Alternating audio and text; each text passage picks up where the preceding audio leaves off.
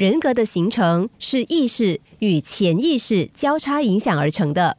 所谓意识，就包括了个人现在的思考模式、情感及人际关系；而潜意识，则是指个人过去成长过程中的经验。它的存在，多数人都没有意识到，但对于人格特质却有着深刻的影响。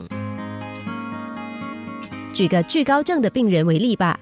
阿华才六岁大的时候，坐在二楼的窗台上看游行，一个担心过度的大人扯住他的腰带，把他往后拉，告诫他说：“你会跌下去。”稍大一点的时候，爸爸妈妈带他到湖边游玩，他喜欢站在桥上的扶手旁看湖里的鱼群，然后他又被抓下来，再次被告诫说：“你会掉下来。”接着就是争执、眼泪和责骂，这就是潜意识的建立。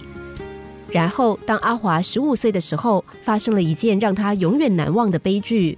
他跟一个朋友爬上一座建筑中的大楼，朋友不幸惨跌下来，摔断了背脊和两条腿。顿时，所有往日的告诫都涌上心头，结果导致他今日的惧高症。现在他一进高楼就忍不住双膝发软，胃里打结。他的潜意识中重复着受到惊吓的影像，他控制不住自己。有句话说：“一朝被蛇咬，十年怕草绳。”就是因为我们有了一次恐惧的经验，让我们被恐惧控制，越不敢去面对。每个人都有他独特的过去，因此对任何事件产生的反应也因人而异。尤其是早期的记忆产生的影响力最强。如果你的丈夫小时候是一个孤独的男孩，那么当你没有办法全心关注他的时候，丈夫就自然感到很沮丧。再比如，太太的酒鬼父亲对他的妹妹比较偏心。当你和别的女人多说了几句话，太太就会因此不舒服。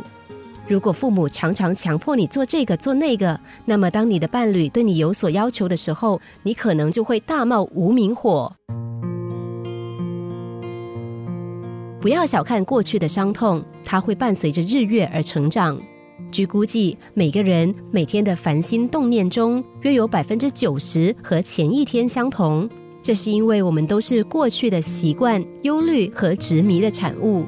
当你发现自己对某个人或某件事感到不满的时候，不要忘记，其实你是在和自己的过去过不去。敌对的情绪源自于伤痛的护卫。当你抚平愤怒情绪的时候，你的旧伤口也就自然会痊愈。